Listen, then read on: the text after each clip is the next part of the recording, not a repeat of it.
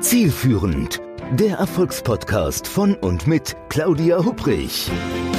Damit Sie verstehen, warum manche Menschen anscheinend mühelos ihr Ziel erreichen, während andere noch mit mächtigen Stolpersteinen kämpfen. Hier erhalten Sie wichtige Impulse für Ihre erfolgreiche Zukunft.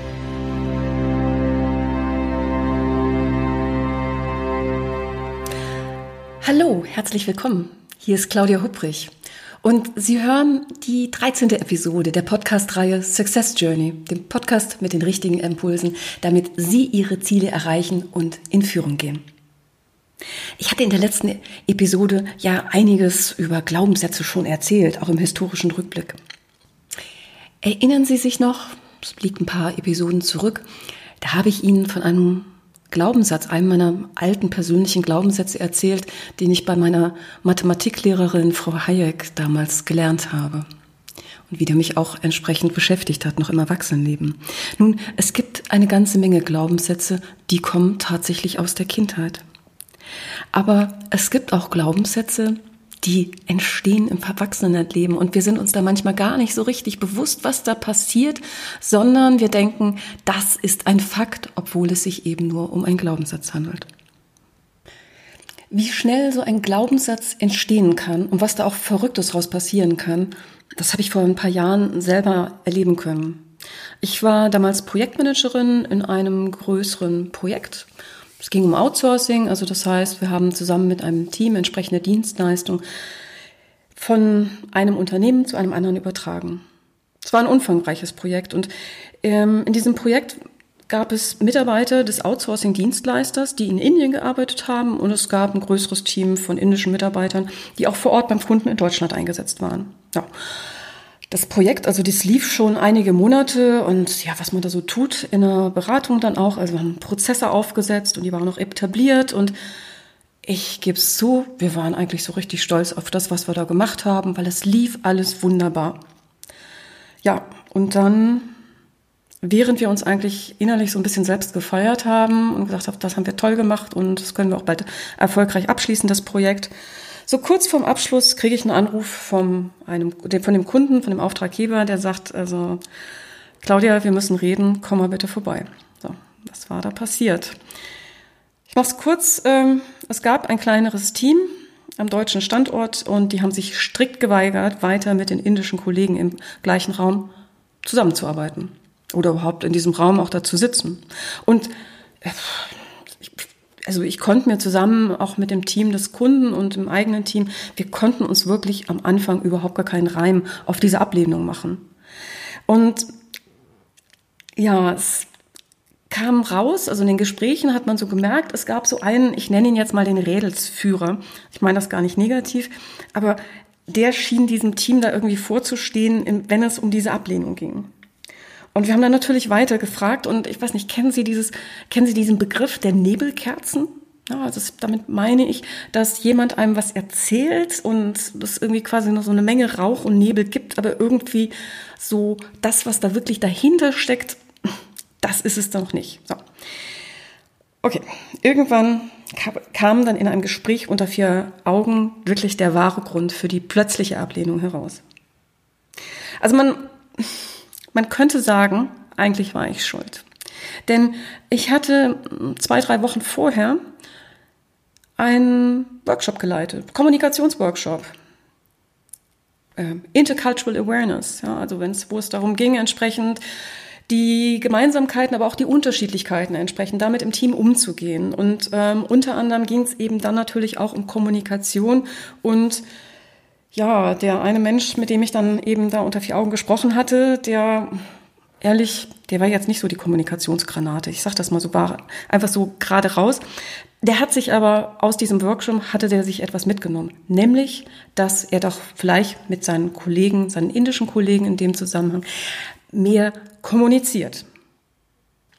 Ich kann mich noch sehr gut daran erinnern, dass ich in einem Workshop gesagt habe, das waren alles ITler, sagen, ihr müsst doch nicht immer über das entsprechende fachliche Gebiet reden. Quatscht doch auch mal über was anderes. Und das fiel wohl auf sehr fruchtbaren Boden bei dieser Person. Ähm, er kam aus dem Workshop raus und ja, er hat sich wohl vorgenommen, mit seinem indischen Kollegen, der dir quasi direkt auf der anderen Seite von seinem Schreibtisch saß, eben über etwas anderes zu reden. Ja, worüber jetzt reden? Also da stand ähm, eine Statue auf dem Schreibtisch bei einem indischen Kollegen. Der indische Kollege, der war bekennender Hindu und ähm, besonders dem Shaktismus, das ist eine der drei Hauptrichtungen des Hinduismus, zugetan. Ja, und dann der deutsche Kollege, der da im Workshop war, der sagte, da spreche ich den indischen Kollegen mal drauf an und er fragte ihn ganz einfach, was es mit dieser Statue auf seinem Tisch zu tun habe. Ja. Und der indische Kollege, der antwortete, dass es sich dabei um die Göttin Kali handelt. Ja, das allein, das sagte dem deutschen Kollegen jetzt noch nicht so viel, aber nach einer kurzen Suche im Internet, hm, kippt mal einmal in Google rein, brachte es ans Licht, dass es Jetzt kommt's und äh, schade, dass es nur ein Podcast ist. Sie müssten jetzt auch im Grunde genommen sich da das Bild zu vorstellen. Also es handelt sich bei Kali um die Göttin des Todes und der Zerstörung. So mit Totenschädeln, Kette um Hals und also eine Schale mit Blut teilweise in der Hand und also kurz gesagt eine Dame, der man nicht irgendwo nachts in der dunklen Ecke in der Stadt begegnen möchte. Also, der deutsche Kollege las eben von der Göttin Kali und der Göttin des Todes und der Zerstörung. Und das verwirrte ihn nicht nur, sondern das empörte ihn. Denn diese Information, die reichte ihm dann vollkommen, um sich eine Meinung zu bilden. Ich meine, hätte er weitergelesen, dann hätte er erfahren, dass Kali für ihre Anhänger unter anderem für Erneuerung steht. Und dass sie als Beschützerin der Menschen verehrt wird und sich ihre zerstörerische Wut gegen Dämonen sowie Ungerechtigkeit gegen Menschen richtet. Aber na, so weit kam er gar nicht mehr. Er hatte sich bereits sein Urteil gebildet und glaubte nun zu wissen, um was für einen Menschen es sich handeln müsse, der eine solche Figur auf dem Schreibtisch stehen hatte. Ja. Und mit diesem vermeintlichen, naja, Wissen schürte er Misstrauen. Und zwar auch bei den Kollegen. Der steckte quasi ein ganzes Team damit an. Ja, also bis wir endlich dieses Missverständnis dann im Rahmen eines Gesprächs auflösen konnten. Zum Glück für alle. Wir tragen alle jede Menge Glaubenssätze in uns rum. Aber Glaubenssatz ist natürlich nicht gleich Glaubenssatz, sondern es gibt eine ganze Menge an Unterscheidungsmerkmalen. Zum einen können unsere inneren Überzeugungen von denen anderer Menschen abweichen. Und auch zwischen unseren eigenen Glaubenssätzen gibt es enorme Unterschiede. Eine erste Unterscheidung, die lässt sich treffen, wenn man nach der Auswirkung fragt. Denn es gibt Glaubenssätze, die uns positiv, klar, und andere, aber die uns negativ beeinflussen.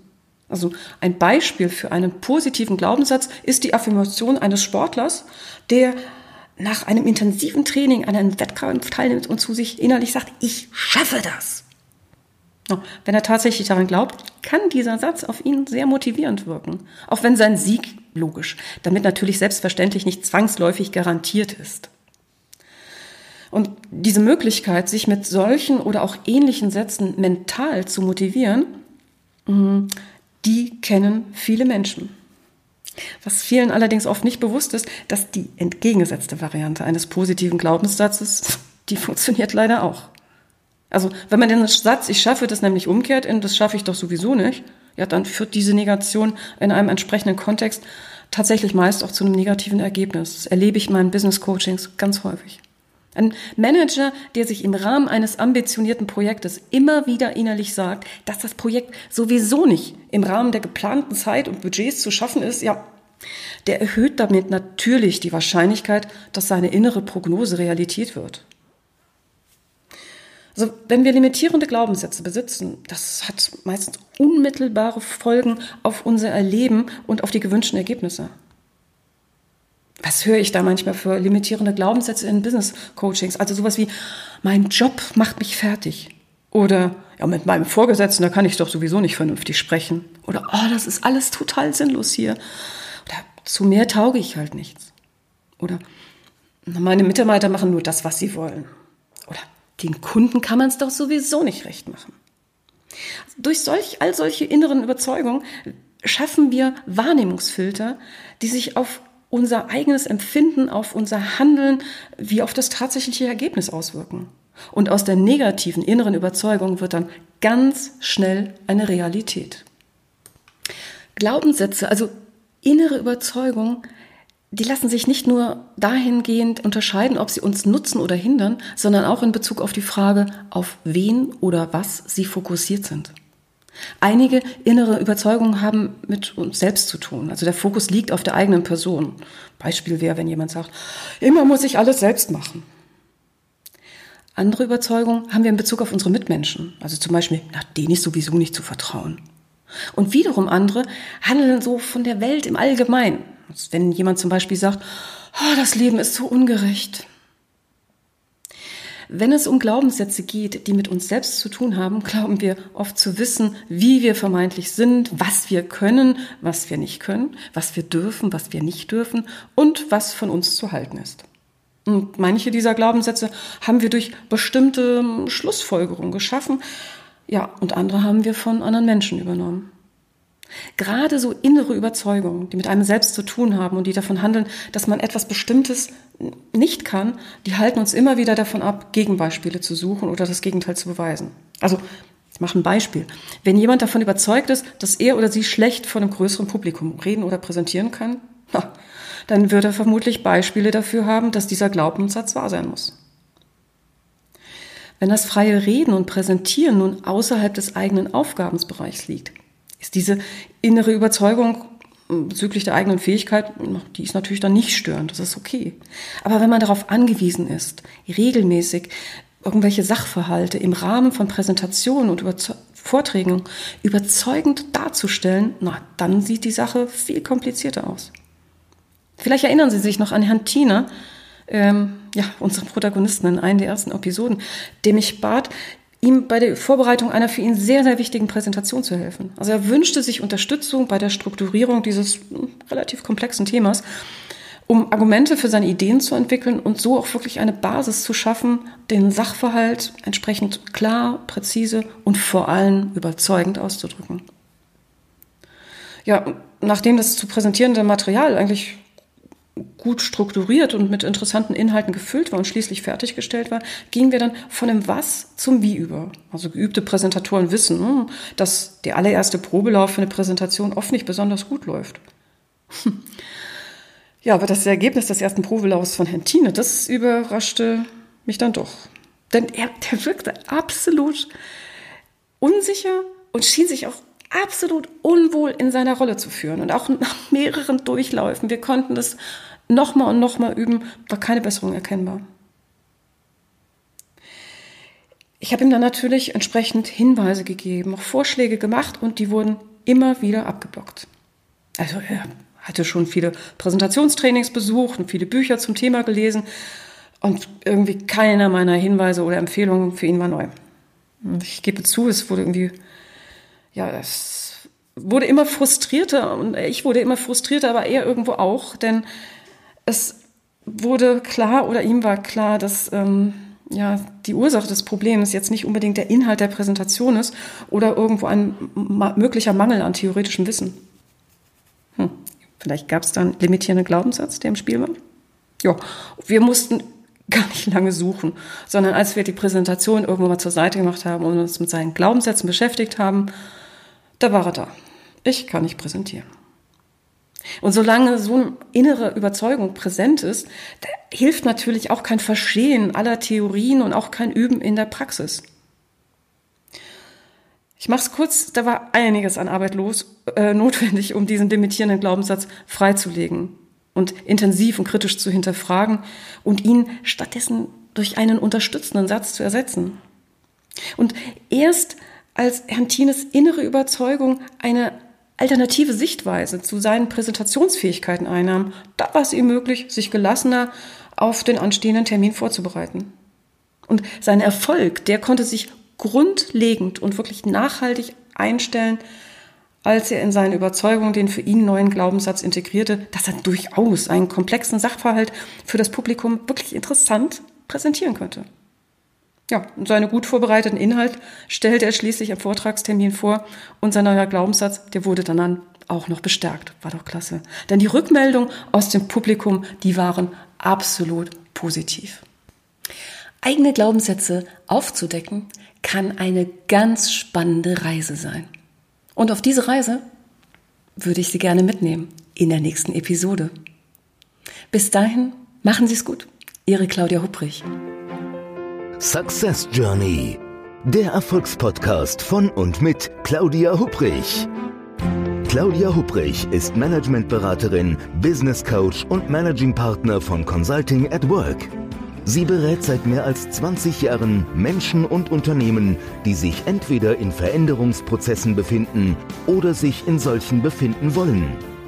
In ihren Vorträgen, Coachings und Workshops gibt sie Impulse für mehr Klarheit, Motivation und Umsetzungskompetenz, damit sie das kleine oder große Stück Veränderung erreichen, welches sie sich wünschen. Und kostenlose Impulse, wie Sie an Ihr Ziel gelangen, finden Sie auch unter www.claudia-hupprich.com. Schauen Sie gleich vorbei.